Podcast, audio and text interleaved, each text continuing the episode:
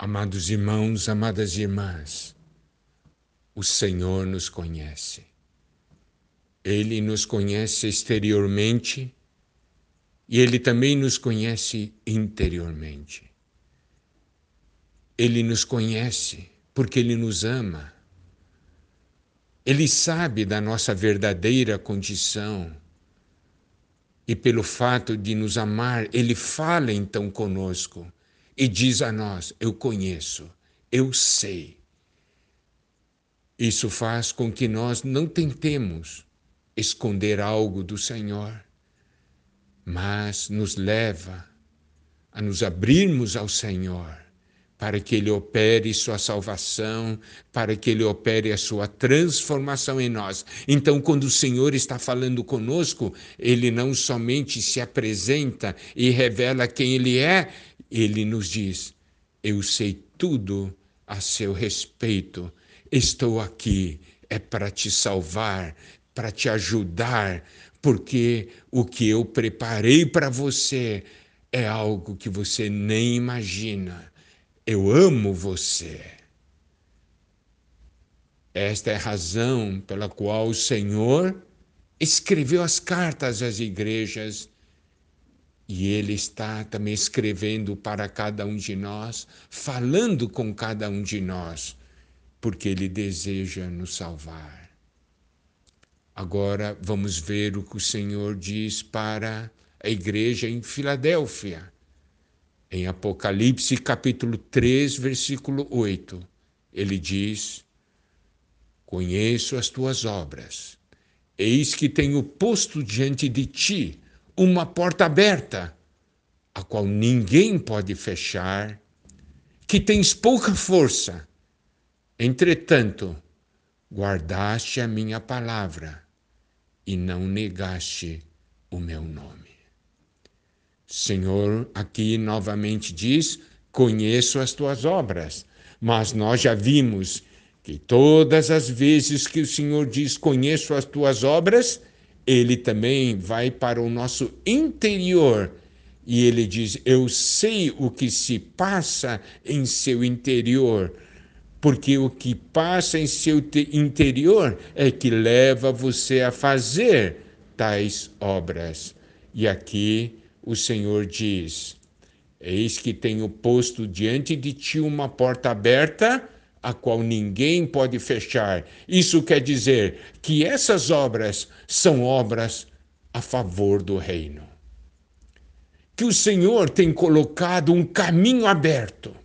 Uma porta aberta é um caminho aberto. Em cada estágio há uma porta. Então, quando o Senhor abre uma porta, nós entramos numa outra esfera. No nosso crescimento de vida, nós vamos de esfera em esfera, de fé em fé, de glória em glória. E quando vamos de uma fé a outra, tem uma porta aberta. De uma glória a outra, tem uma porta aberta. E o Senhor diz: ninguém pode fechar. Então, isso mostra que nós estamos num caminho de crescimento adequado. E o Senhor diz: tens pouca força. Mas o que é importante é o que vem depois. Entretanto, guardaste a minha palavra e não negaste o meu nome. Você tem pouca força. Mas então, como você tem avançado? Se tem pouca força, tem avançado, porque guarda a palavra e porque guarda o nome. Não nega o nome do Senhor.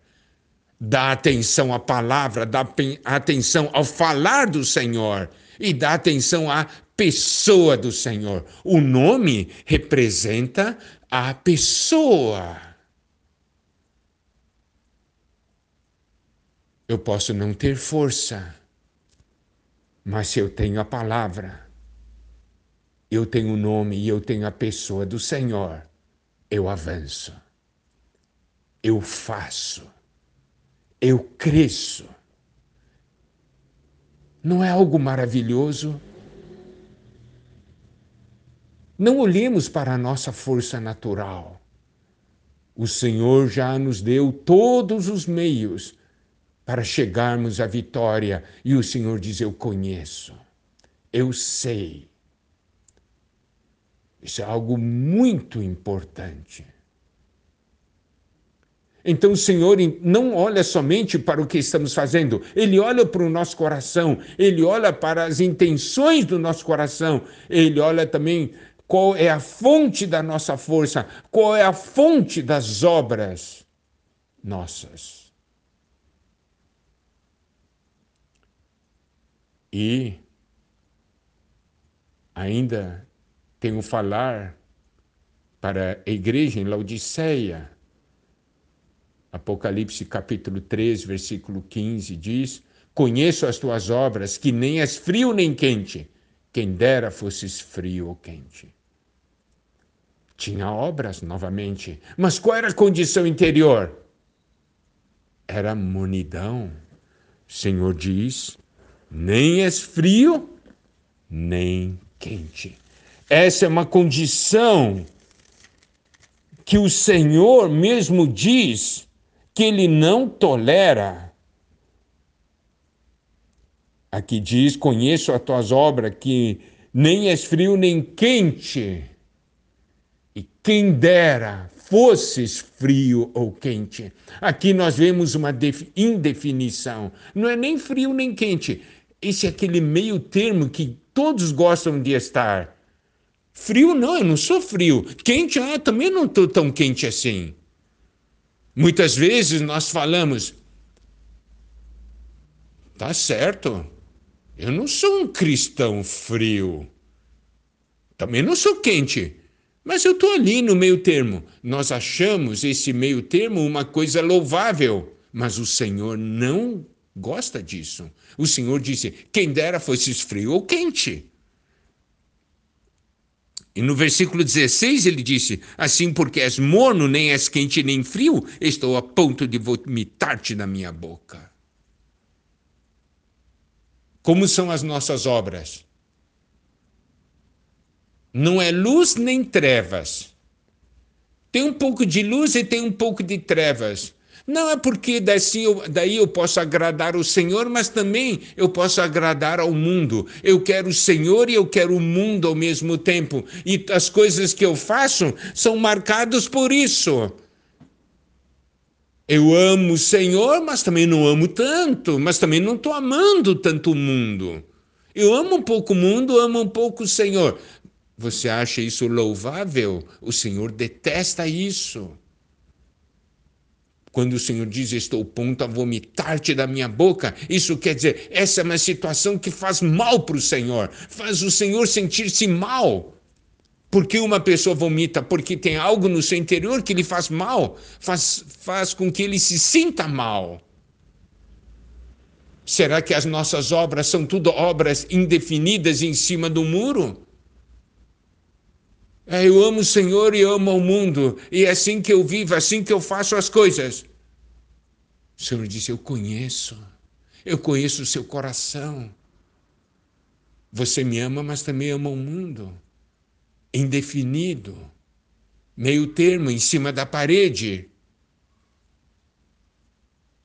O Senhor fala isso, porque o Senhor quer nos salvar.